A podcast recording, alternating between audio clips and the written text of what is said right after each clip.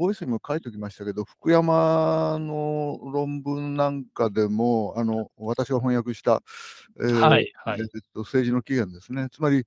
人間ってのはもともとつながりを持って出発してるっていうか、生まれた時から家族の中に生まれるわけで、はいえー、つまり一種の、まあ、コミュニティの中で生きるっていうのが人間存在の、まあ、始まりで、いわゆる啓蒙思想が描いたような、あ全くまあ、あの、一人だけでいるインディビジュアルっていう状態は、うん、あちょっとないわけですよね。だから、うん、でで何が重要かっていうと、そのコミュニケーションっていうのはものすごく重要なわけで、はい。えー、その手段がでも人類史の中では何度か大きくこう転換という時があるわけですよね。だからまあ、一番有名なのはやっぱりその宗教、まあ、革命っていうか改革の時に起きる、まあ、グーテンベルグの存在ですよね。つまり活版印刷ができたことによって、うん、あの大きな人間意識の変化があるわけで、でそれがたまたまその聖書のそのバナキュラー訳っていうか、いわゆる聖書そのものはギリシャ語やラテン語でこう教会の中で教えられてたわけですけども、それが普通の人々の言葉に置き換えられることによって、それと同時とメディアの発展によって人間存在が大きく変わると。いうことですね。まあそういうことが人類史上何度かあるわけです。あの一番最初は、うん、オーラリティからリタラシーって呼ばれるんですけど、はい、あのー、まあ簡単に言うと、何でしょうかね、日枝のあれの時代があるわけですよね。つまり、すべて文字がない時代においては、あの音によって記憶されてたわけですよ。はい。で、膨大なその歴史を全部記憶して、それをずっと引き継いでる。その時代の人間の姿ってのは、おそらく今の人間よりもずっとある意味で脳が発達してるっていうか、優れてた。つまり、外部化することによって人間の脳は縮小していくんですよ。つまり、文字を発明するともう記憶する必要なくなるから。そうです、ね、だから、で、今やってることはそれですよね。どんどん人間のあの知性は縮小して、外部化して、で、バカなことやってるわけですね。だから、だからここすな、なんていうか、まあ、万年単位で見ると、あの、オーラリティ、つまり、全部記憶、音によって記憶していく時代から文字を持った時代によって堕落するわけですよね。で文字を持ってさらにそれはグーテンベルク的にたくさん印刷されることでまた便利になるから堕落する。うん、これがずっと来てて今最後の凄まじい最後かどうか分かりませんけど 凄まじい堕落の時代ですよね。だから、うん、でしかもそれを匿名でやってるというさもう堕落の堕落の、まあ、極みに来てるというか。うん、だからそこで大きな、まあ、政治的な混乱が起きるのはしょうがないですよね。ってのは私の、うん、大きな図柄なんですけど、まあそんな話は今日は。うん、ああ、いやいや、そうです。この話だけでもずっと話したいくらいですけど。も。まあね、だからそれが、うん、まあ今のその、うん、実際に起きてるアメリカの、今日はね、中たまたま中間選挙の、はい、開票が今、どんどん進みつつあるところですけど、まあこのアメリカの混乱も、うん、そういう大きなまあ大きく言うとその人類史の混乱というか近代のもたらすいろんな混乱の中の一つの大きな山場 で起きてるんだろうなっていう気がするんですけどね。そうですね。おそらくその後の歴史の教科書とかでは多分、うん、多分ととてつもない時代というふうに定義される。そうですよ。だから、うん、それこそ宗教改革とグーテンベルクの時代っていうのはもうあの長く戦争のまあ宗教戦争30年って言われますけど、まあ、愛前後いろいろ含めて100年ぐらいは凄まじい殺し合いの時代が続いちゃったわけですよね。うん、それ人間の意識が大変化する時の代償みたいな近代化の代償みたいなことですよね。うん、そうですね今その戦場が、まあ、つまりデジタル空間に移っったという感じで。まあ、それから実際に人間が混乱するから、ウクライナで起きたりしてるように、いろんな物理的な破壊活動も出てきてしまう。うん、あだからアメリもちろんそのデジタル空間というかサイバー空間の中での意識の混迷があるからでそれに並行してこの実際の現実の世界でもその混乱を反映するような物理的な混乱が生じてくるわけですよね。で、それは往々にして暴力になるっていうか、そういうことじゃないかなと。だから、うん、アメリカの、まあ、選挙に並行してさまざまな暴力的な混乱が出るっていうのは、まあ、あの、おまあ、20年の選挙でも予想されたことで、それはもう、あのこの間の大統領選の、まあ、おおよそ投票の1年ぐらい前から、それをめぐって、アメリカのシンクタンクとかいろんなところで大議論やってるわけですよ。多分とてつもないその混乱が起きて暴力沙汰が起きるんじゃないかと。それが実はもう、あのまあ、2年前のあの大統領選の始まる、まあ、1年前ぐらいから、そういう議論が、まあ、水面下でものすごく起きてたわけですね。で、一部のものはメディアによって伝えられ出すのが、まあ、春先ぐらいから夏にかけて、あのいろんな、うん、選挙をめぐって、物理的に、まあ、あの混乱が起きるというか、で、それは一部は暴力になって、あのまあ、人が怪我したり亡くなったり、いろんなことが起きるんじゃないかという、今回もまあそういうことは起きるかもしれないですよね。っていうか、すでにいろんな混乱起きてますよね。うん、そう、2016年の段階ではフェイクニュースって呼んでたと思うんですけども、えー、今はその一部の人たちにとってはまあ真実になっていて、うんそうね、まあ、そうなんですね、一過性の現象ではなくなりつつあるっていうのがかなり怖いところですね。まあそうですね。ただまあ、その、うん、と歪んだ情報空間の中にいるっていうのは私のボイスの論文に書きましたけど、うんはい、あのメディアが発達してくると、もう常に起きてることなわけですよね。だから、あのフェイクニュースっていうのはずっとあるわけで、うん、まあその境界境界線っていうのはすごく微妙なところがあるわけで、うん、あの極めて歪んだ情報を与えられて、まあそれはほとんど真実で構成されてるけれども、あファクトで、しかし、実はそれは真実とはずっと離れた、極めて歪んだ形をした世界である。で、それは我々は日本という情報空間で生きてると、それは日本型に歪んでるわけで、はい、海外から来る情報なんかも取捨選択したりして我々は知ってるわけで、うん、あの日本っていうこの情報空間に合わせて歪んで歪めてあの取り取り込んでくるわけですよね。でそれによってあの他の情報空間で生きてる人たちと違う世界像を持ってる。でその世界像が合わないから時々激しい物理的な、うん、まあ戦争みたいなことになったりする。っていう、まあ、イメージを描くことができるわけですね。つまり、あの情報空間はみんな、あっちこっちみんなそれぞれ歪んじゃってて、で、それは一致できない。で、あので相手側の生きてる世界はフェイクだと思う。それは、うん、まあ、あのまあ、20世紀の初頭だって、その日本はその英米本位のまあ、この世界体制を崩さなきゃいけないってこの絵なんかはもう1920年代から言い出すわけですけどそれは我々の描いている世界像と彼の描いている世界像あるいは未来像が違うからそこで激しい政治的なその衝突になっていくっていうか、まあそういうことが起きるわけですよね。で今もうあのロシアのプーチンの下で生きてる人たちの情報空間とまあそれをフェイクだっていうかすごく難しいんですけど、うん、我々の生きてるこっちの情報空間が、うん、何なのかっていうか、そそれぞれさままあ、あの自由民主主義の中ではそこは極めていろんなあの修正の仕組みがあるから、うん、えー、直そうとするわけですけどただ忖度だとか日本で行われるわけですけどこの発言は今この国の空間の中では受け入れられないと思うとみんな抑えちゃう言わない、うん、危ないから。でそれは別に民主主義の空間の中でも起きるわけですよね。それはあの一種のなんていうかモブモブ、モブ現象起きちゃうわけですよ。つまり、もうあのネットの世界の中でもう常に起きてることで、あの今の情報空間の形に違うものは排除しようとする、うん、まあ、そういうことが起きちゃう。だから、そういう人たちは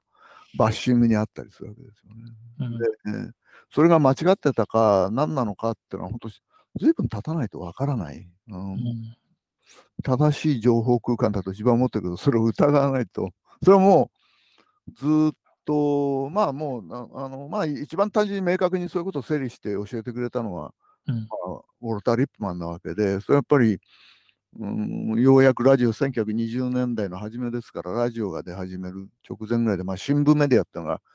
巨大な、うん、まあこれは臨転機っていうのができることによって、あのグーテンベルクの時代よりももっと凄まじい形で情報の大衆化が進み出すわけですね。だから新聞が万単位っていうか数十万も含めてあの臨転機であっという間に吸えるようになってあの新聞が普通の人々のそれ以前の新聞っていうのは知識人だけに占有されてるような、うん、まあ、おそらく明治の初期の頃もそうでしょうけどいわゆるあの大新聞と呼ばれた政治論議をする新聞っていうのは、はい、まあ、村であのそれこそ大地主さんだとかそういうとこだけが読ん。でて、うん、他の村の人たちにいや今こういうことが起きてるぞみたいな、まあ、そういうものでアメリカの独立期もそうですよね。あの、うん、有名なフェデラリスト・ペーパーズってアメリカの政治思想の、まあ、基礎文献になるわけですけどこれはまあニューヨークの新聞に連載されてるんですけどそれは読んでる人たちはあのかなりこう社会のごく一部のエリートたちですよね新聞がそういうものだったわけですよね。うん、でそういうのは変わっていくのは大体19世紀の半ばに臨転機が発明されて、うん、もう安価に大量に新聞がされるようになっていく。で、その中からもう最初のフェイクニュースのも出てくる。イエローペーパーっていうのが出てきて、うん、有名な米西戦争の始まりにメインを、これはまあ、後のパールハーバーあの時に使うメインを忘れるなっていう、うん、で、今の船が、まあ、謎の爆発を起こして死じゃ沈んじゃうわけですけど、で、アメリカの船ですけどね、それは、そのスペインの仕業だという、まあ、どこにも根拠のない当時の社会の大衆ムードに合わせた言説が新聞によって、え広げられるわけですよね。それでスペイン憎しというなっていくわけですよね。はい。うん、でそれはもう民主主義の中でもしょっちゅう起きる。で、そういうことが今ものすごいスピードで、しかも、あの当時は新聞が大きな新聞社っていうか新聞チェーンがそういうことをやるわけですけど、はい、大衆の感情に合わせて今そのそれはいろんな人が勝手にそれをサイあのサイバー空間でやるわけですよね。はい、そうですね。大変な混乱状態で、これはまあになんか人間の意識がもうもう混濁しちゃって どうしようもなくなってて、うん、おそらく SNS からこの自分を切り離すのが一番治療方法になるんじゃないかと思うんだけど。その、アゲンストデモクラシーを訳されてると思うんですけど。あ、あれは私が翻訳したんじゃないですか。翻訳。書評されてたと思うんですけど、ごめんなさい。はいはい。その、あれですね、その今のお話で、つまり、例えば日本でも対象デモクラシーがあって、まあ、あまあ、たくさんの人が、まあ、政治につながって動員された、そこに、まあ、今言ったメディアの働きもあった、というところから、だんだん、あの、まあ、なんですかね、太平洋戦争まで行っ、まあそういうことですね。まあ反省があってみたいな感じで、そういう収縮活動っていうのは、多分今までも繰り返されてきて、えまあ、ある種、また同じ局面を迎えてはいるのかもしれないですそうですよね。まあちょっと、それもスピードが速いから、うん、何かこうどうなってしまうのかっていうかそういう不安はありますよね。うん、でまあ、理性的なあのことができないというか、どうやってそれを取り戻すのかっていうのはね。だから今起きてる、あれですよね。まあ、イーロン・マスクによるツイッターの買収の後に、これからツイッターがどうなっていくのかとか、うん、かなり大きな問題だろうなと思いますよね。はい。うん、おっしゃる通りですね。うん。うん、その多数を政治につなぐことがいいのか、えー、それともさっき今おっしゃったように、あまあ、少数であるかっていうのは、まあ、鉄人政治とか、はい、言いますけど。ものすごい難しい。難しい問題。うん、だから、あの普通選挙を目指してずっと19世紀進んできて、まあ、日本もかなり遅くなまあ、普通選挙といっても男子だけで、まあ、アメリカは比較的早く女性にも行きますけど、日本はまあ戦後まで、まあ、おおよそでも1920年代ぐらいからようやくあの、今、先進国と呼ばれるところでも、あの、少しずつ女性に広げられて、でも、ままずあの男子の普通選挙ですよね。うん、やるわけで、まあ、日本の場合は1925年ですか。こうまあ、ままさにそこからと同時に治安維持法ができて、それはまあ、当時の為政者たちは、まあ、それはいいか悪いかですけど、その恐ろしさを知ってたわけですよね。この中で、えー、まあ、当時、遅田さんは共産主義者ですから、うん、共産主義者の先導が働けば、まあ、すごい大きなことが起きうるだろうってことは当然想定されるわけで、だからこそ治安維持法っていう、まあ、恐ろしい今度は抑えの装置を作っちゃうわけですよね。うん、はい、で今だったらば、まあ、そういうことは許されないわけですから、あでもそういう何の制御もない形で普通選挙法が進むと大きな混乱が起きるんでないかっていう想定自体はそれほど間違ってない。っていうのはそれはファシズムナチズムっていう形で、はい、あの共産主義なんてそっちの方向で凄まじいものも、まあ、あの共産主義自体も今になってみると大変な恐ろしい全体主義体制になっちゃうわけですけれども、うん、まあ、そういうものを、まあ、生み出すきっかけになっていくわけですよね。ですから、うん、今我々が恐れなきゃいけないのは、まさにその1920年代、30年代っていうパターンですよね。うん。その福山さんのインタビュー、非常に、あの楽しく読んだんですけども、その福山さんは、あれですね、えー、っとまあ、歴史の終わりということで、うん、まあ、その東西の、まあえー、緊張が終わって、今後はまあ世界は西側の思想に、まあ、統合されていくみたいなことを明らかに宣言した、はい。はいまあ、歴史的な、うん、まあ、名前の通り歴史的な本だったと思うんですけど、うん、それが30年経って、はい、まあ、相田さんがインタビューするにあたって、多分思い描いてたのと全く違う未来にいるっていう。えー、っとね、かなと、はいはい、ちょっと難しいところで、はいはい、彼とは別に今回のインタビューだけじゃなくて、うん、まあ、あの先々週もちょっといろんな用事があって日本へ来てて、まあ、ほとんどあのあパブリックなところには出てないんですけれども、あのー、国際組織の仕事で来て、うん、まあ、昼間もすごくあのいろんな会議で忙しくて、うん、えー、で、まあ、夜ちょっと食事をしたり、えー、していろんなことを話した、うん、まあ、ずっとこの、そうですね、まあ、20年ぐらいは、私がワシントンにいた時から、まあ、定期的に食事をしたり、まあ、ここ3年は、うん、あの彼が日本に来ることはなかったですから、私も19年以降はアメリカ行ってないですから、うん、久しぶりに会ったんですけども、はい、あのずっとこの間見てて分かることは、彼の歴史の終わりの概念は、こう、修正されつつあるわけです。修正っても別にその根幹を修正してるんじゃなくて、はい、さらに聖地化されつつある。うん、我々が今生きているこの政治制度、日本や、まあ、いわゆる自由な、リベラルな民主主義って呼ばれるもの、うん、まあ、おそらくこれがあの最終形態になるっていうのが彼のその歴史の終わりの、まあ、概念なわけですけど、あの、あそこで呼ばれてる、何度も言うように、歴史っていうのは、その、政治体制をめぐる思想の戦いの歴史ってことですよね。それをヒストリーと呼んでる。まあ、まあ、それは、まあ、ヒストリーってのはそうだっていうと、大きな意味でそうだと言えるわけですね。どうどういう政治体制を作っていくのは人類にとってベストかってものをめぐって 戦争をしたりいろんなことをしながらずっと、そうですね、あの歩んできてるわけですよね。うん、で結局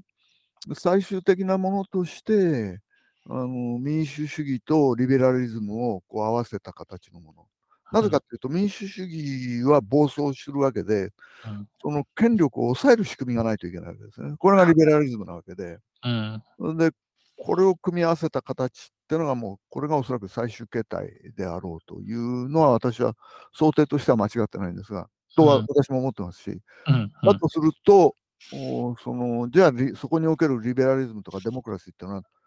どういう形であるべきかっていうのは、まだまだ考えるべきとかたくさんあって、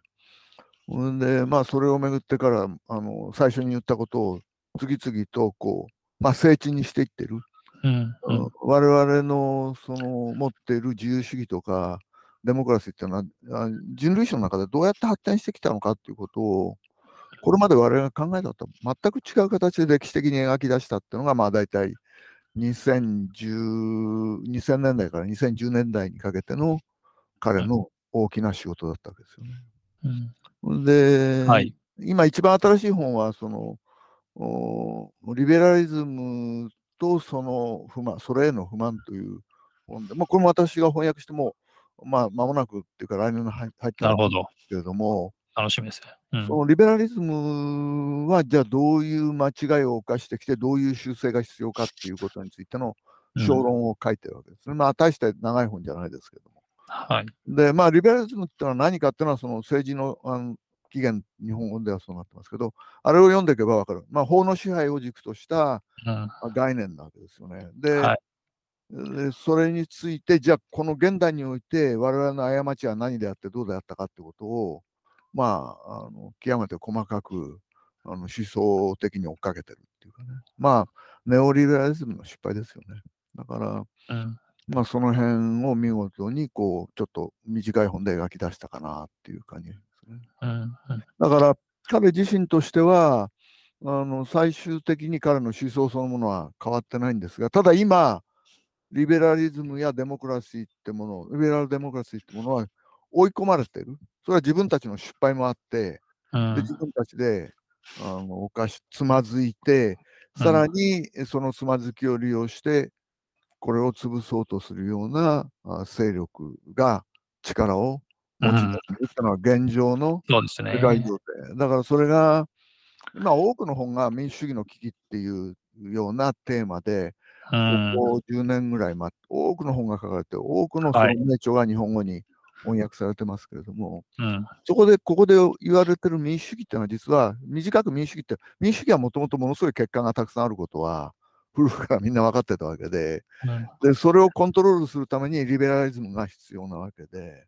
あのリベラリズムのがある意味で先の概念なわけで、で民主主義的なあのいわゆる、まあ、普通選挙に進んでいくような多くの人々を政治に参加させるシステムっていうのは、まあ、ごくごくここ最近、えー、まあもちろんその歴史の中には点在してるわけですよね。ギリシャのとか都市国家とかそういうところでいろんな試みがあるわけですけどただそれがあの極めて大きな規模で人類的にあの進んできたのはまあおおよそ啓蒙思想以降っていうか、ここ3、400年と。でも、法の支配とかそういう概念は、もっと古くから、うん、作られてきてるわけですよね。で、主義の根幹になる概念は。だからそういったものをもう一度この近代において今どうなってるか、うん、見直ししながら、あのもう一度その、まあ、その失敗と、それから何を救い出さなきゃいけないか、そういう議論を今やってるところであって、まあ、元に戻ると、デモクラシーのどうのこうのって言ってるのは、リベラルデモクラシーのおというふうに置き換えて読むべきで、うん、むしろ逆にリベラリズムがうまく機能しなかったから、ちょっとデモクラシーの悪いところがあちこち出ちゃったりして、問題を起こしているという、まあ、そういう考え方もできるんじゃないかなということですね。はい。そのリベラルデモクラシーって多分すごいあの緊張感のあるバランスの中で、あの成立していたと思っていて、で、そこのバランスを形成する人たちにはかなりの、えー、知識知識というか知見が必要だ、はい、かなり勉強しなきゃいけないですね。そういうことですね。はい。で、まあ、デモクラシーとエイド、そういう一定のエリートサークルの中で、うん、そういうものが成り立っていて、で、それがまあアメリカの場合は、まあ、右と左があって交代することによって一応保たれてきたという側面があるんですが、それはトランプ以前の多分世界なんですよね。うん。そこにまあちょっと乱暴な。いやいや、あのトランプ以前というか、あのトランプ的なものはじゃあアメリカの中で、うんうん、あの今初めて起きてるわけじゃなくて、はい、あのまあ、最近その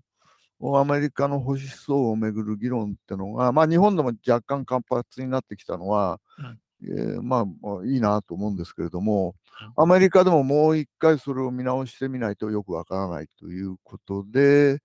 あのー、いくつか優れた本が出始めたと。で、まあ、そのうちの一つ、まあ、500ページぐらいある大著が、あの若い学者によって書かれてるんですけど、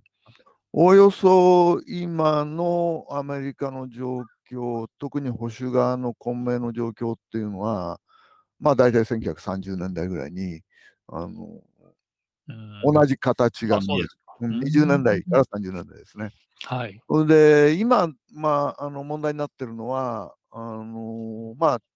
インターネットっていうか SNS の問題が極めてなんですけど、まあ、その原型っていうのはさっき言ったように、リップマンはまだそのラジオがどれだけ発展していくかってことをまだ見てはいないんですが、でもこれから問題になることはこういうことだと、もうすでにあの大量印刷される新聞の時代にその原型が見えたわけですから、うん、もうほとんど大重要なものはみんな指摘してあって、まあ、ここで言うんですけど、リップマンというとステレオタイプの話ばっかりみんなするんですけど、うん、それは彼がやってることは民主主義とメディアっていうもんすごく重要な問題をやってて、ステレオタイプというのはそのごく一部に過ぎなくて、あのー、彼の言ってることはもっと後半にメディアの中で生きてる人間のさどうしてその意識が歪んでくるかっていうことに対するさまざまな問題点をもういろんな形で列挙してるわけですよね。うん、私最近その社交界っていう彼があの挙げてる言葉を使って今の状況これはまさにバブルの問題を説明してる、なるほど、はい、フィルターバブルの問題。これはもうフィルターバブル的な世界はもう新聞が大発達した19世紀の後半から現象起きてるわけですよ。うん、そうです、うん、いろんな情報を得てるようないわゆるかなり裕福な人たちあのいわゆる、なんていうかな、その、どういう経済生活をしてるかによって情報入ってくる量が違うんですけど、じゃあ、あの立派に言ってることは単純に多くの情報を入れて、メディアリタラシーの根本は多くのあの情報を入れて自分の情報をうまく修正していきなさいと。だから、まあ、常にたくさんのものを読んだり、あのまあ、まあ、見たり触れたりしなきゃ、旅行も含めていろんなことをやらなきゃいけないと。あの情報を、まあ、少しずつ精度を上げるためには、じゃあ、たくさん情報を入れてる人が、うん、それで済むかっていうと、そうじゃないってまた議論するわけですね。うん、それは歪んだ仲間たちといつも一緒にいるという、うん、それをまあ、はい、社交界だけですね。うん、いくら情報入っても歪んだものしか見ないと。まあそういう問題ですよね。あるわけですよね。だから、おおよそそのそういう問題っていうのは、実はあの1920年代、30年代、やっぱりラジオによって、今我々が、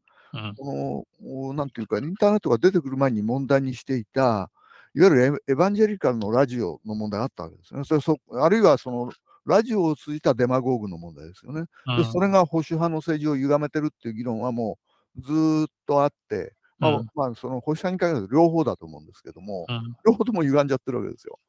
で、そういうあの、特に電波メディアを通じて、そういう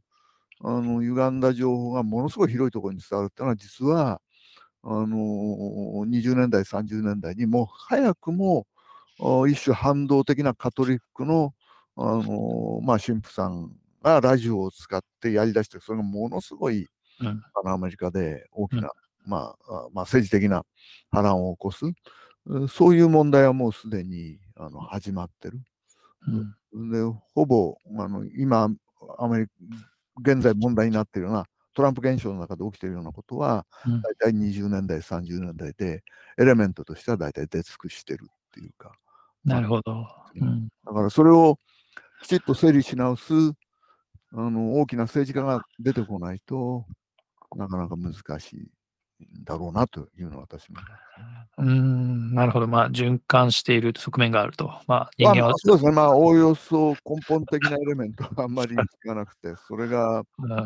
どういう新しいメディア媒体を連れて、あのによって行われるか。ただ、今回の場合はその発出する側がものすごく、ものすごい勢いで増えちゃってるから。うん、そうなんですよね。ちょっと物量が変わりましたよね。そうそう。本当にね。あとは私はまあ常に問題だと思ったら、あのご存知のように、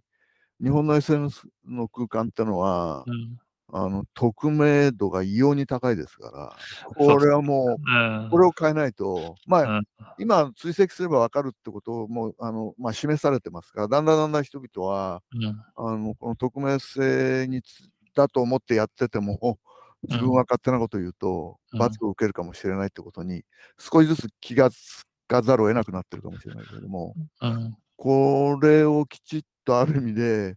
そのデタランスにしなきゃいけないんだけど、怖い怖いことなんですよね。監視の問題とつながりますから、誰が、あのその追跡することを法的にどうやってあの、許されるかっていうか、そこをきちっと整理していく、いかないと、あの最終的にあなたはあの名誉毀損なので追及されるんですよっていうこと、それがあの一種の抑止力としてあることは私はいいと思うんですけど、それはきちっと法的に整備されて、人権を守るような形で、その追跡情報をあの、まあ、公開できるっていうか、使えるようにしないと、私はまあその辺のまあ、フォレンシックの話っていうのは専門家じゃないですから、ですけど、まあ、一般の人でもやろうと思えばかなりのところまでできるはずなんですよね。うん、ただ、そね、その辺を、まあ、あの法的にはどういう形で貢献力が使っどういう形で使っていいのかとか、そういう問題きちっと整理していかないといけないです。整理、もうそ急がなきゃいけないのに、これも何度も私はあの、まあ、論壇で、まあ、3、4年前に、はい、国民あの投票できませんよと、今のような情報空間をガサツな形で扱ってたらば、というのは、いろんな問題が起きてるのに、それを黙ってるんですよ。そうですね。多くの問題が起きていて、はい、それでそれはもうあのご存知かと思いますけど、2014年の総選挙の中に、まあ、ツイッター空間における情報の歪みっていうのは、ドイツの学者が分析して、まあ、たった3、400万の、でもこれ今 AI 使えばいくらでもできるわけで、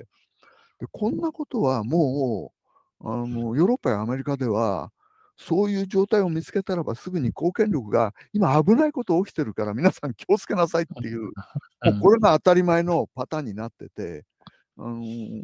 まあ、サイバー空間の中で起きてることに対する情報公開ですよね。うん、それをサボってるのが日本。なぜかというと、それやりだすと過去の選挙の正当性を問わなきゃいけない。それが怖いんですよ。それは嫌だって思ってるから、本当は全部警察庁や何なりの公的な機関は、そうですね。全部モニターして知ってるはずなんです。はい、はい。そうですね。難しい問題があります。はい、おっしゃるとですね。その disinformation キャンペーンは、うん、まあ、ロシア、特にロシアの存在感が高くて、うん、ままあ、フランスだと国民戦線とかに関しては、の支援だったり、まあ、あとはそのクレムリンに関連する会社がお金を貸していたりする形です。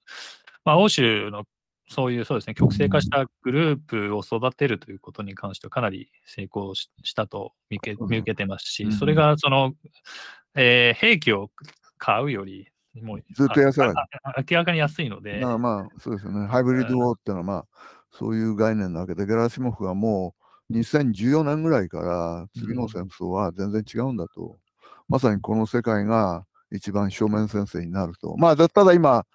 あの、19世紀型の20世紀前半の戦争やっちゃってるわけですけれども、うん、あのー、まあその前はやっぱり超限戦ってか中国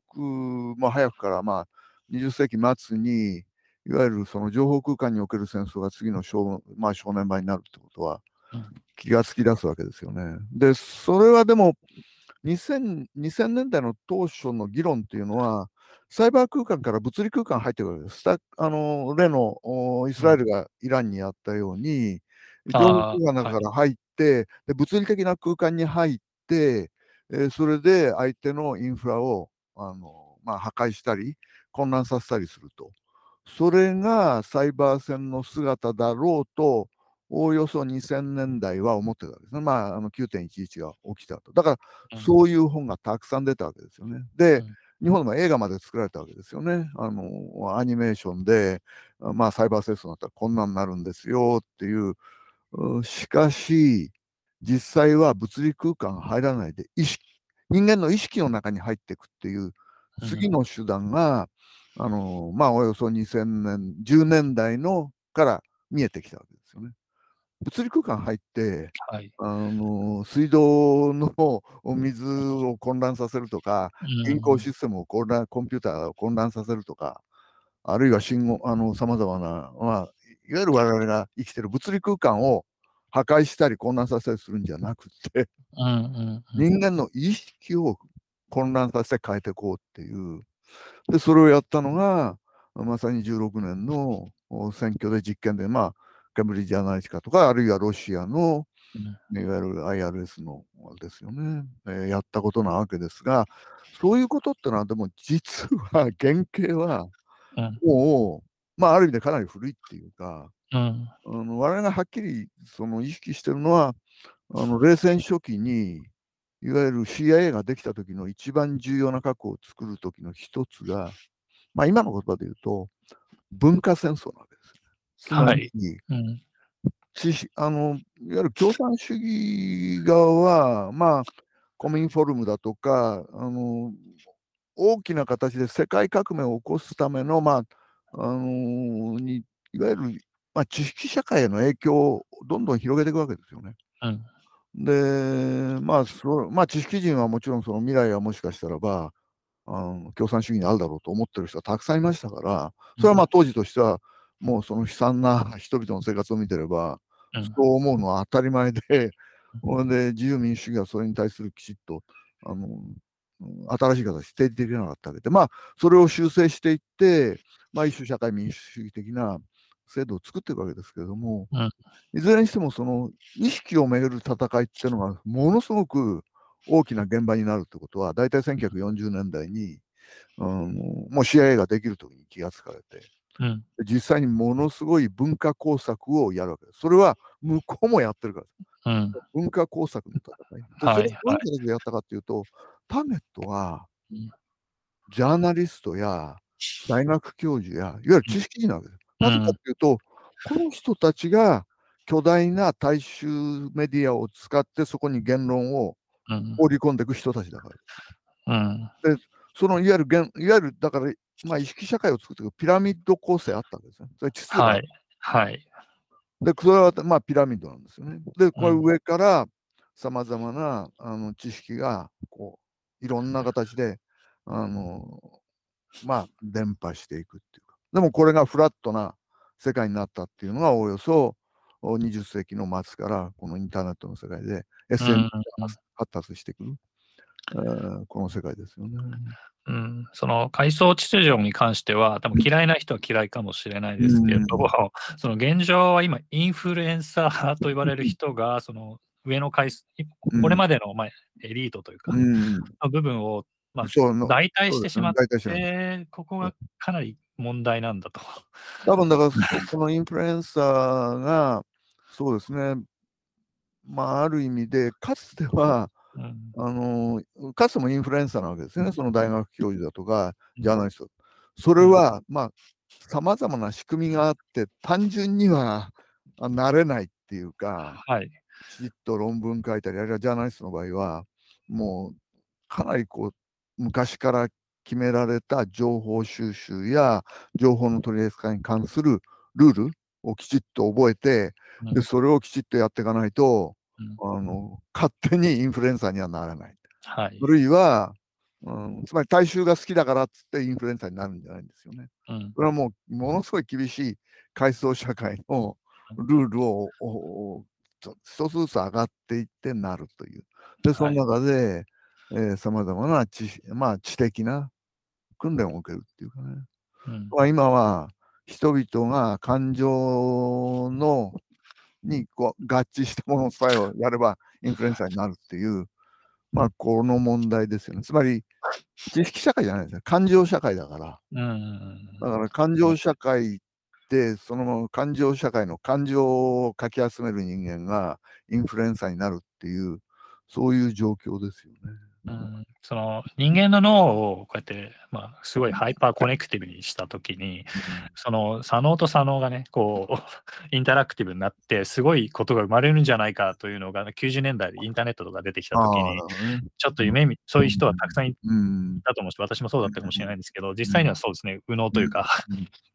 感情と感情のインタラクティビティっていう感じですよね。それしかないですよね。だからそれが、まあ interactivity っていうか、あるいは connect されちゃってるっていうかね。そうですね、インタラクティブない、うん。もうつながっておかしな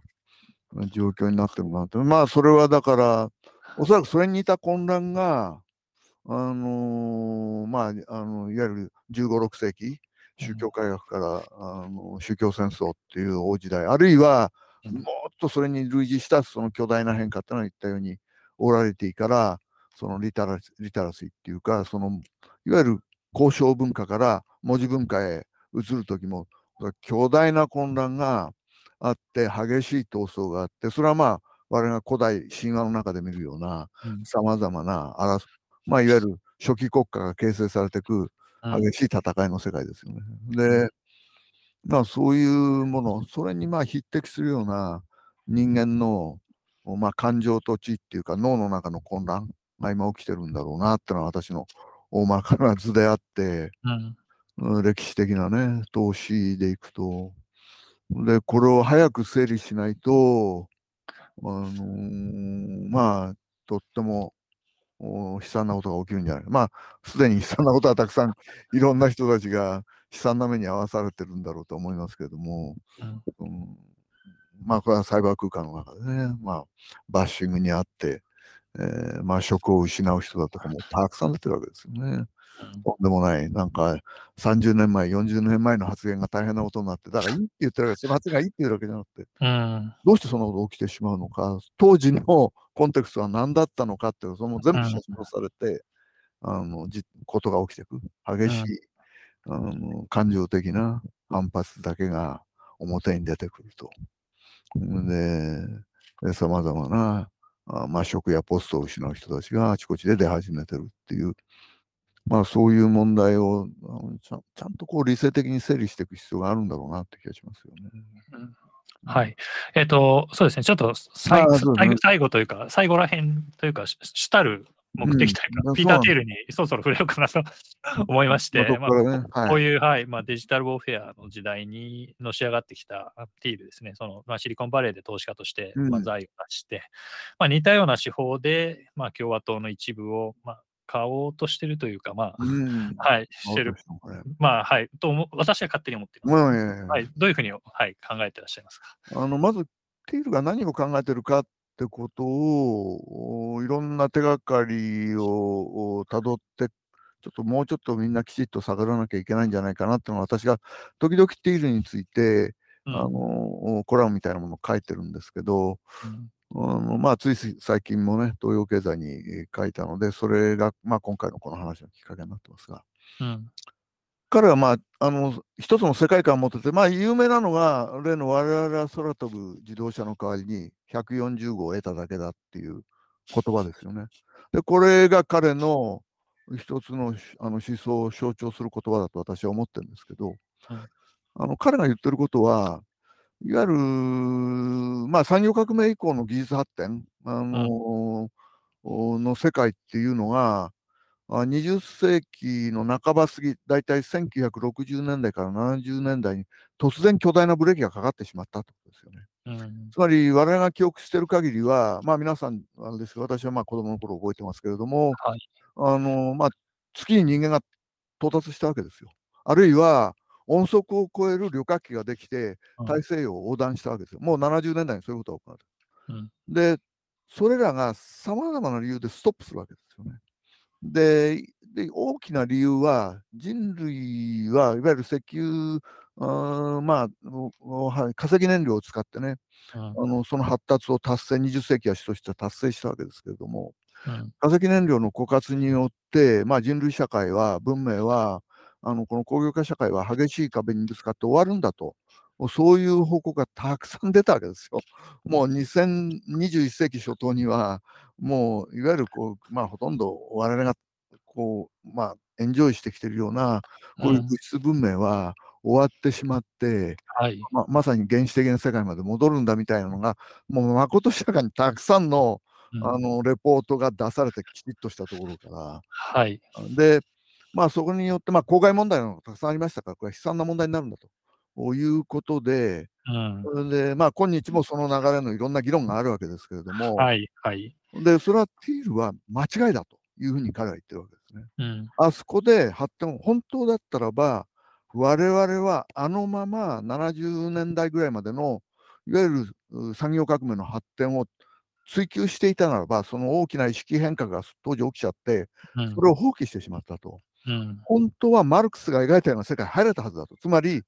あの週に、まあ、日に4、5時間の労働で、週に5日か6日働いて、年にまあ、20日ぐらいの有給、あの 20, 20週ぐらいの有給休暇を取って、みんなが幸せに暮らせる、そういう時代がもしかしたらもう今頃達成できてたはずなのに、資本主義をちゃんとそのままきちっと追求していけば、はい、しかしそれはその時の意識変化によって終わってしまった。うん、ただ一つだけバカみたく発展したところがあると。それが IT の世界だと。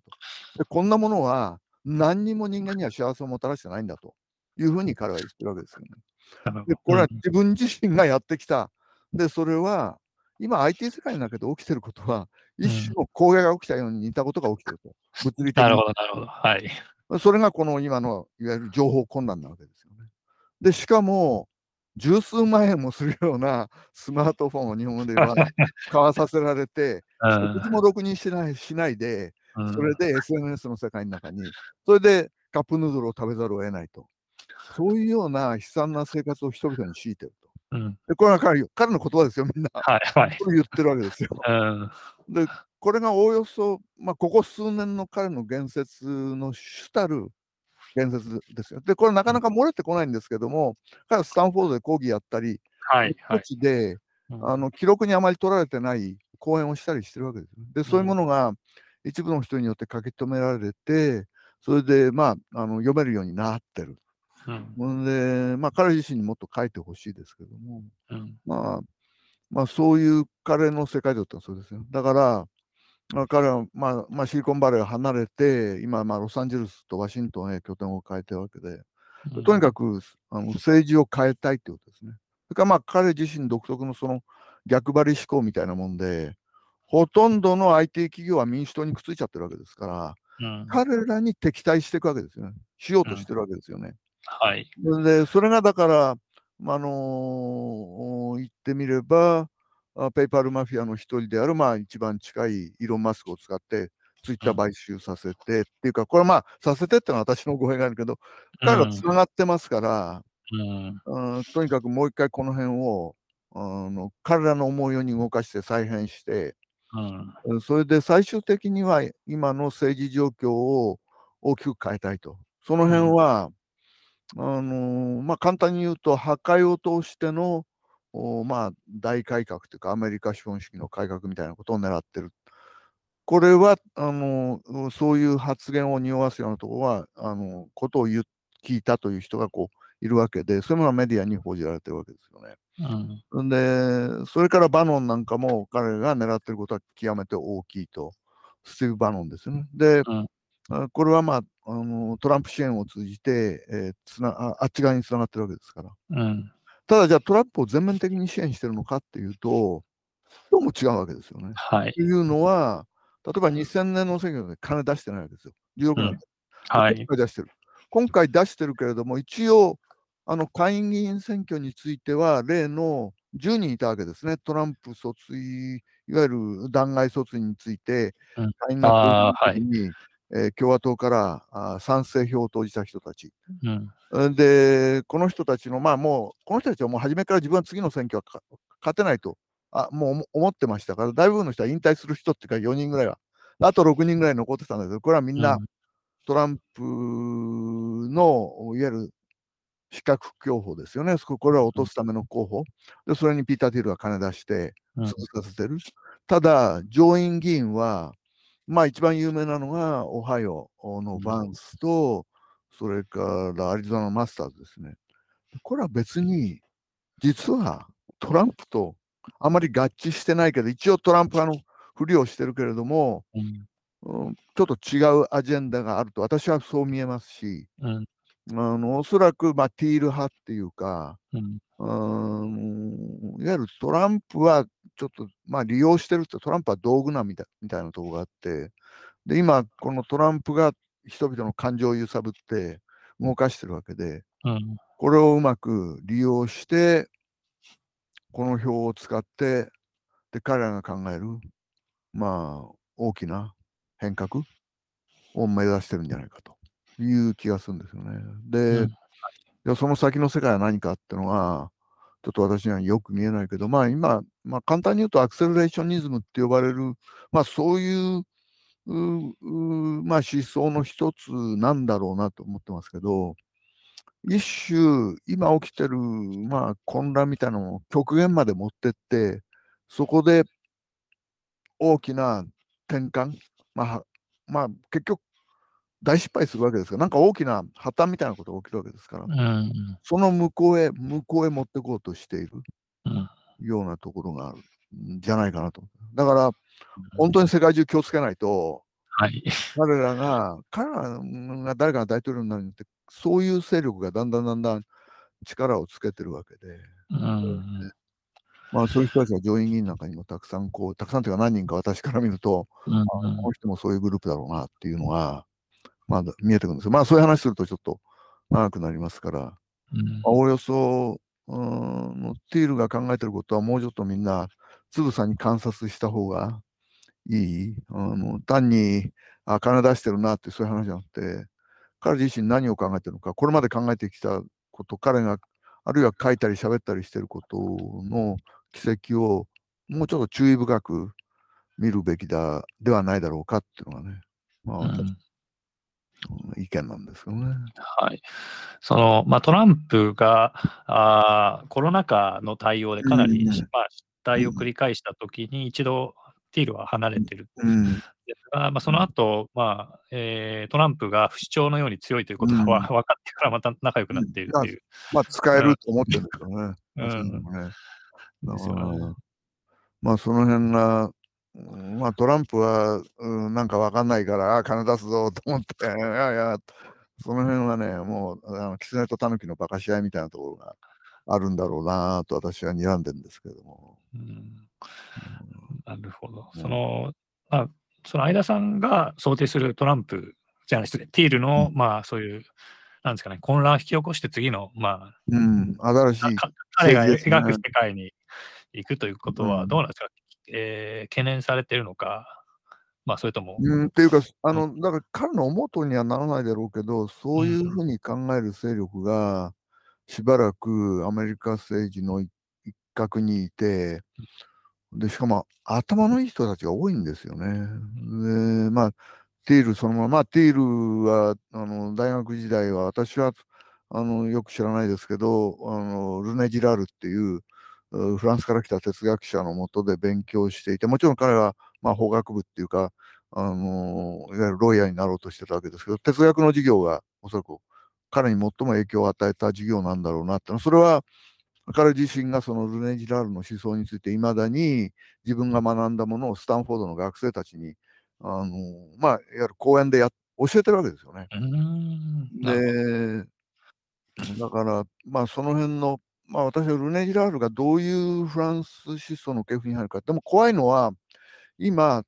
トランプ派と呼ばれる人たちあるいはトランプ自身も気づかずにいる一種のポストモダン的な世界の中に入入ってるようなところあるわけですよ。つまり、うん、モダニティはもう失敗するんだと、どっかでもう破綻しそうなんだと。ここが福山が一番彼らと対立する部分なんです、うん、違うんだと。つまりリベラルデモクラシーのの世界ってこれから完成していくんだと。そこへ人類の最も。しかしそれはもう終わってるんだっていうかね。まあそういう思想系譜の流れにおおよそこのトランプ派と呼ばれる人たち、それがまさにあ懸念される全く虚構の世界にはまり込んで生きているような人たち、もうほんとポストモダン的な現象ですよ。そういうことが起きるわけですよ。あのポストモダンって真実なんか信じないから、ないから、ポストトゥルースですから。でそれは、まあそういうものを生み出した根源というのはやっぱり風光だとか、ことは、まあ、まさに、あの、ソシュルあたりが始める言葉に対する概念が変わっていくわけですよね。およそ20世紀の中庸から言言語学から始まって、そこから生まれてきた新しい哲学世界というか思想世界。で、これと、まあ、あのいわゆるモダンな、いまだにモダンの、まあ、将来を信じている人たちの巨大な戦いはそこにあるんだと思うんですよね。なるほど。うん、で、そこはすごく難しい。だから、ワクチンの問題だとか、ほとんどポストモダニズムの世界ですよ。だから、あのヨーロッパのポストモダニストの哲学者たちがトランプを支援したり、まあ、そういう言説たくさん出てたわけですよね。だから、まあ、その辺はちょっとすごくややこしいですよね。なるほど、なるほど。はい。はいそのまあ、アクセ、えー、まあ、その、なんですかね、まあ、ある意味です。家族主義、とてつもない進歩主義みたいなのを胸に秘めてるけど、それを実現する方法が、まあ、中国的な、ある種中国的な権威主義とも言えるような感じが、あるそうですね、その、えー、情報操作されて、つまり真実を知らない人たちを使って、まあ、その人たちを意のままに動かすことによってというのが最近、そうですね。そこの根底にあるのはすごいニヒリズムですね。つまり真実なんてないんだっていうことですよ、ね。だから、その操作する方だって、それは真実じゃないからですよ。そのね、あの我々の生きてる世界に大きな、本当に、なんていうか、大きなトゥルースっていうのがあって、もうほとんどそうですよ。もうメディアはみんなあの主観なんだって、こういうこういうのはほとんど、まさにフーコー、それからソシュール的な概念からす全ては主観なんだと。だから客観報道なんてないんだと。そんなメディアなんか嘘なんだと。そういう発達してるわけ。そうじゃないんですよ。そんなことはみんな分かって、その中でどうやって客観的な事実や真実って呼ばれるものをこう充実していくかって、それが近代の大変な努力だったわけで、で、それを売っちゃって、みんな、あ の、みんな個人違うんだから、みんな、あの、意識別々なんだから、あの、真実だとか、ファクトなんてものもないんだと。それが、まさにフェイクニュースがはびこる世界の意識の根源ですよね。でそれはポストモダンな世界ですよ、本当に。うん、まあ、その辺をしっかりと。で、まあ、まさにディールは、まあ、そっち側の、まあ、激しい動きを取ってるんだろうなっていう気がするんですよね。だから、まあ、大きな戦いですよ。本当で、巨大な戦いが、その、まさにこの SNS の世界が、ある意味で、その、真実もない、ファクトもない、そういう人たちによって、だから今、中国の知識社会の分析っていうのは本当に急がれるんですよね。で、実際に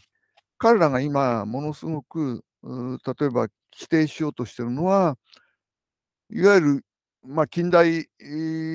社会の中で生まれてきた政治学だとか、あるいはそのメディア論だとか、そういうものに全く反するような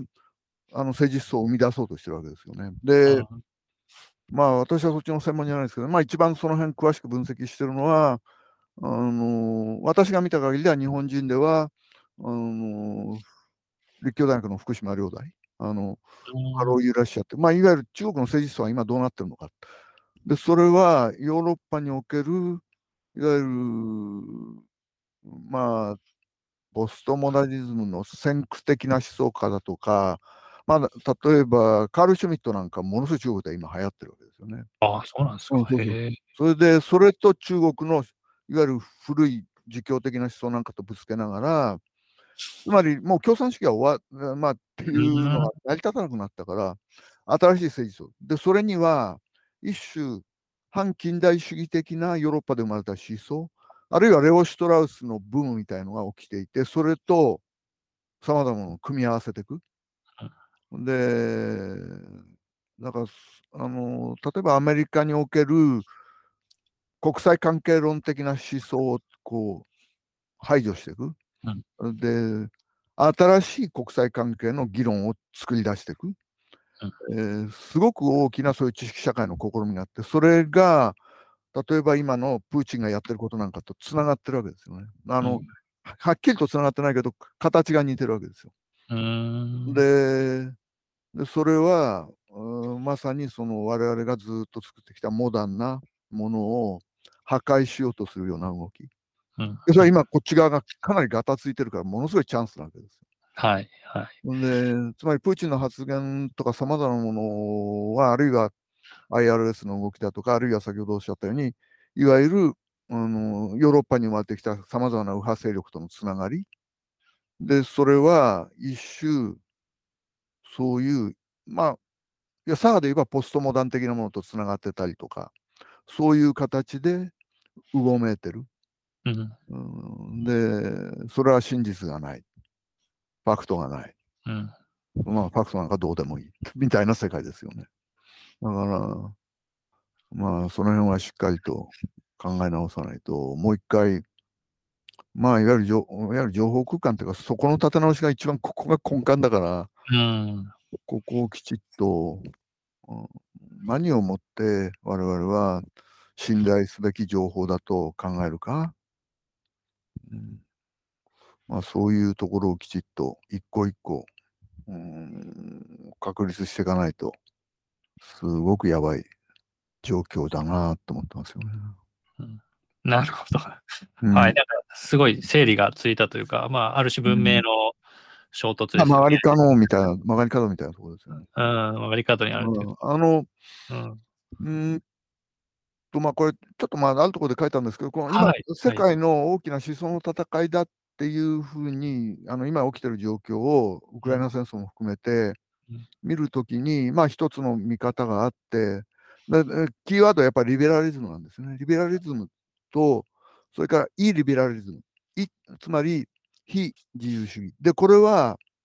あのまあ、これ分析的にそれはもういろんなところで分析されたんですけど、うん、いわゆるプーチンがどういう思想に基づいて今物事をやろうとしてるのか。でそれは確固とした思想家の名前とか見えないんですけれども、いろんな人がドゥーギンだとかいろんな人が言われてるわけですよね。で、それぞれまあ、この人があのプーチンの思想を動かしてるっていうふうには言い切れないのが多いんですけど、まあ、遺留院だとかいろんな、あるいは今の側近の中のこの人だ、この人だとこう、で、この人の思想だと、こういろんなある言われてるわけですけど、まあ、プーチンの後スピーチの分析だとか、うん、ただ、ここ、大体まあ2007、8年ぐらいから、プーチンがなんか異様な状況になりだしたっていうふうに思われたのは、うん、2007年にミュンヘンで行われた、はい、彼が第1期目っていうか、まあ2期、2期やったわけですけど、まあ最初の大統領を終えて8年に終わるわけですけど、2007年にあのミュンヘンで行われた、まあ、安全保障会議というか、まあ、ヨーロッパで有名な、はい、各国の首脳や、いわゆる防衛大臣、国防大臣が出てくる、アメリカからも来る、日本からも参加する。そこの場で突然、この激しいその西側批判っていうか、やりだしたわけですよね。うん、で、まあ、もうちょっと外交の常識をこう突き抜けたような、まあ、激しい批判ですよね。で、そのあたりが大きな転換点だったんじゃないかと私は思ってるんですけど、そこから彼が今日至るまでやってることを見ていくと、まさに一つのキーワードがあるとしたらば、非自由主義、イリベラリズムなわけですよね。うん、で、じゃあそれは何でなのかっていうと、まあやっぱり、まあ追い込まれたっていうかね、あのまあ、自由と民主主義が、あのものすごい勢いで拡大していくと彼は見えたわけですね。2010年前後も、特にアラブの春だとか、失敗していくわけですけれども、ただその影響で、いわゆる旧ソ連圏にまあ、いわゆるカラー革命が起き出すわけですよね。うん、で、それだけじゃなくて、大体にその頃までは、まあ、自由と民主主義の拡大っていうのはものすごい勢いであるように見えた。うん、で、このままだと、まあ、ロシアってものが変わってしまうというか、うん、まあ、自分にとって、あるいは自分の、あのなんていうか、権力維持に不都合なことが起きる。まあ、それは実際起きたわけですね。2011年の下院選挙ってのがあって、はい、あのプーチンが返り咲くのが大丈夫なのもう決まってたわけですけど、うん、ものすごい、おそらく今日まで最も激しかった反プーチンデモがロシア全土で起きるわけですよね。はい、でそれはほとんどアラブの春の、まあ、末期と、まあ、一致して。なるほど。この頃で、そこからカラー革命が、まあ、あの最初のあれは2004年ぐらいからあのウクライナで起き出すわけですけれども、このカラー革命の時代がね、相前後して起きると。うん、まあ、その辺の問題をきちっとこう整理していかないと、今、プーチンが何をやろうとしてるのか、あのよく見えないところがある。と。うん、で、それは中国も同じ、つまり共産主義がなくなった後に、何をもって、どういう思想を確認して、国家像っていうか将来のね、その時に自由と民主主義と資本主義を追っかけていったら全く同じになっちゃうわけで、彼はそうはなりたくないわけですよ。うん、つまり、WTO が入った自由主義経済になった、うん、資本主義になった。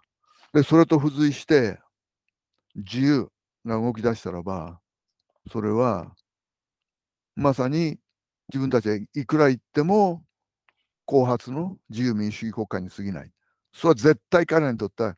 嫌なわけですよね。うんまあ、違う道、違う道を探してるわけですよ。そっちの方が優れてるっていうふうに示したいわけですよ。実際にコロナで一生懸命やろうとしてるわけで。はい、リベラリズムの世界ですもんね。そうですね。そのプーチンの行動はそのグローバリズムですか？まあ、その、はい、それこそ福山さんとか。まさに、まさに、まさにそう以降、急激に進んできたグローバリズムですね。それで、まあ、ほとんどの構成員にとって、まあ、利得があったと思うんですね。つまり、貿易額が増えていくので、経済的なうまみは、あったので。ね、はい、あのリベラリズム、つまりグローバリズムとリベラリズムは切り離せないんですよ。うん、だから、これはずっとリベラリズムを追っかけていけば、うん、まさに国境のないそういう世界になってでもそこにネオリベラリズムの、まあ、でどんどんそれが進んだがためにさまざまな弊害が起きちゃったわけですよね。だからこれをもう一回国家主権ってのは何なのかとかつまり国家を超えてリベラリズムを維持していく単位ってのは見つかってないよ。つまり何が必要かっていうと、一定の領土内で、例えばあの自由を守るためにそれに反するような ことを行った人を処罰したり、あるいは外部からその自由主義を破壊しようとする勢力が、まあ、武力を持ってきたときに、それを止めたりすることができなければ、リベラリズムの維持は残念ながらできないわけですよね。だから、 state が必要で、ちゃんとそこが法の支配がきちっとそこで行き届いて、自由をみんな享受できる、制度的な維持をする仕組みが必要。で、それは国家なんですよ。国家、はい、 state。えー、で、だからそれが福山の思想の発展の一番重要なところで、彼は歴史の終わりからおおよそ30年かけて気づいた最も重要なことは結局、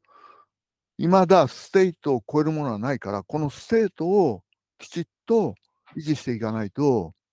自由、民主主義の世界的な収斂には進めない。で、だからそこが、あの今の彼のいわゆる30年間の、まあ、一番大きな、まあ、あの改変の基礎ですよね。だから、グローバリズムだけでバーっとやってて、いいもんなんか来る。で、自由と民主主義が広がっていくんだけど、それは必ずstate を基準として広がっていくっていう。うん、で、これを超える単位が今のところ、うん、見つかってないわけですよね。で、まあそこがちょっと面白いところですよね。いずれにしても、うん、まあそういう自由と民主主義に対する激しい、なぜ抱くのかわからないけど、憎しみみたいのが 向こう側には間違いなくある。うん。その中国は非常に興味深いかったと思っていて、うん、その C, C さんがまあ参戦を決めるまでは、うん、やはりもちろんその権威主義的な体制っていうのは、まあ、うん、もちろんあったわけですけど、まあまあ、あの政治に触れなければ、ビジネスとかそういう側面においては、まあまあ自由な社会があったっていう、そういうなんか、その両義的な世界ができてたりして、まあ。それがでも変わっていってしまったっていうか、ついにビジネスの世界までどんどん。どんどん手を入れ出して、で、ただね、私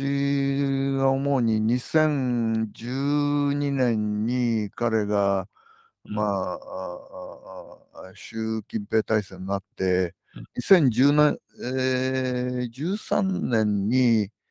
えー、共産党中央委員会から出された文書で、あの当時は有名だったんですけど、9号文書って呼ばれる文書があって、はい、一応これは、今はもうあの探せばいろんなところでね、文章の内容が分かりますけれども、まあ、中央委員会があの地方へ伝達したっていうか、主として、まあ、知識人というか、共産党内でそういう、うまあ、知の部分と、思想的な部分と関わる人たちに対する、まあ、指令ですよね。で、はい、あの否定しなければいけないものっていうのがそこに書かれてるわけですよ。うん、これも明らかに、つまり、コンスティチューション、立憲主義、それから、うん、西側的な自由なメディアっていう概念とか、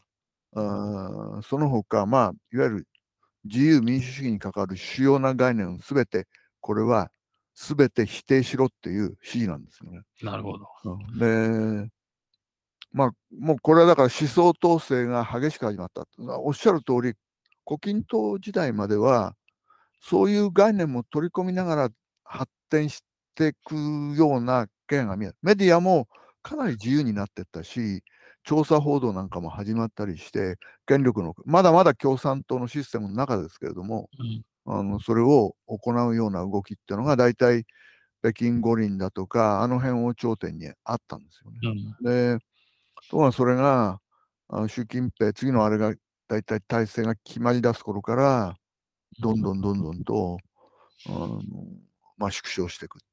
う。うん、で、もう初めからもう思想統制が始まりだしたっていう。で、まあ、この辺が、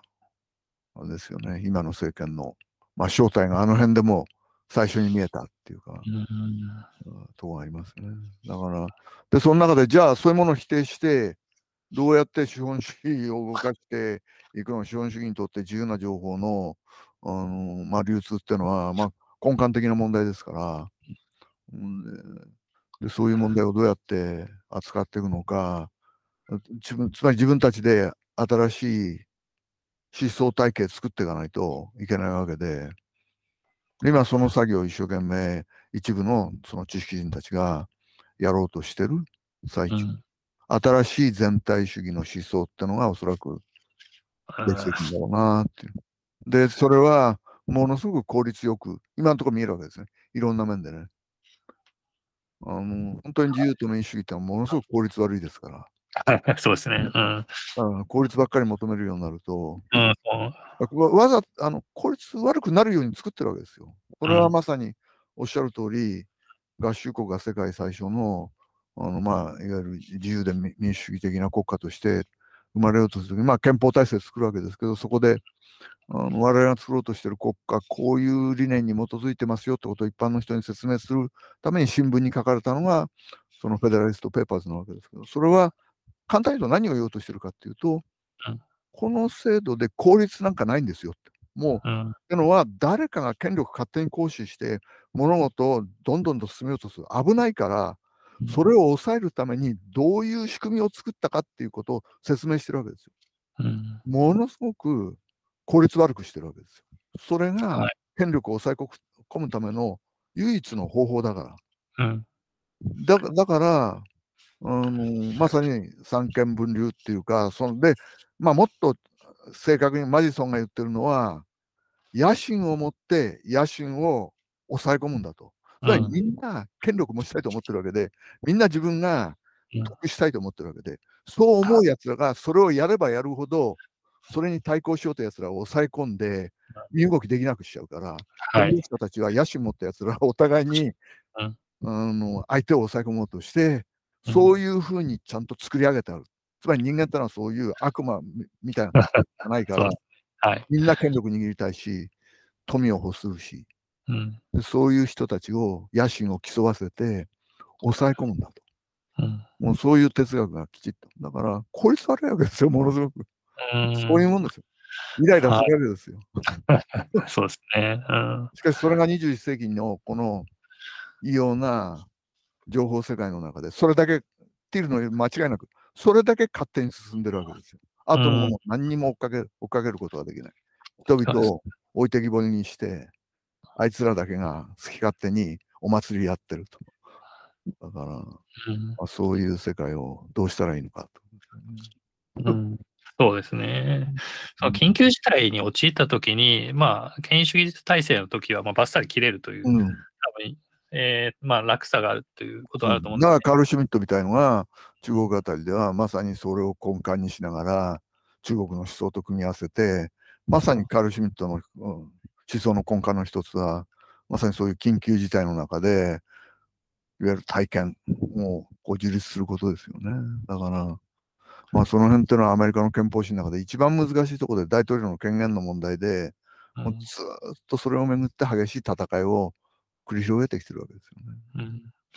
まあ、戦いがあるということは均衡していて、まあ、その、まあ、システムを想定している、えー、最初の目的は果たしていると。そうですね。うん、だから、まあ、なかなか大変な時に至ってますよ。本当に。で、もうちょっと大きく、やっぱり根幹になる思想がどう動いてるのか考えないと、うん、まあその辺も軸に議論をしていかないとと思ってますけどね。